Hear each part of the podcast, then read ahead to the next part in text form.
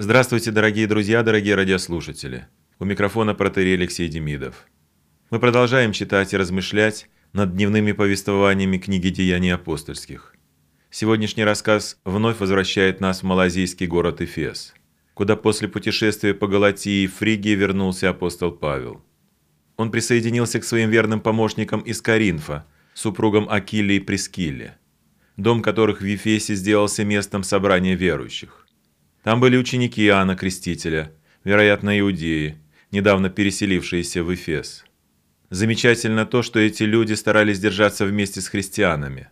Апостол Павел заметил в них неполноту ведения пути Господня и понял, что они крещены только крещением покаяния.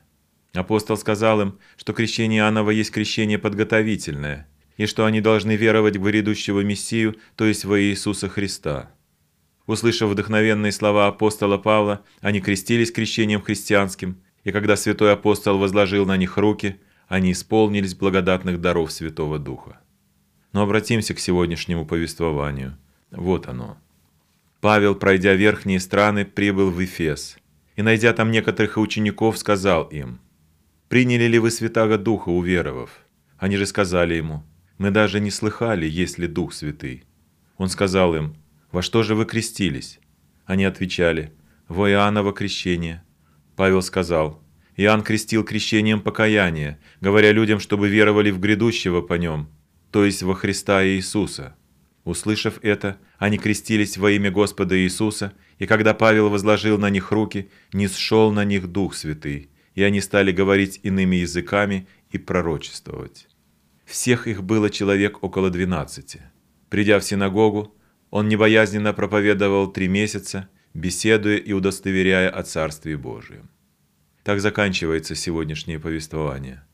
Мы видим апостола Павла, обходящим созданные им общины для их утверждения. Это утверждение состоит прежде всего в низведении на верующих Святаго Духа. В будущем это таинство получит название миропомазания. Именно им крещенные вводятся в единство веры и духа, в единство церковной жизни. Апостол уйдет, а местная иерархия останется, чтобы в каждом месте продолжать его дело, в согласии с другими общинами осуществлять единство церкви, как единого народа Божьего, собранного всюду для возвещения новой жизни во Христе. Всего доброго, дорогие друзья, дорогие радиослушатели. У микрофона был протерей Алексей Демидов. До новых встреч.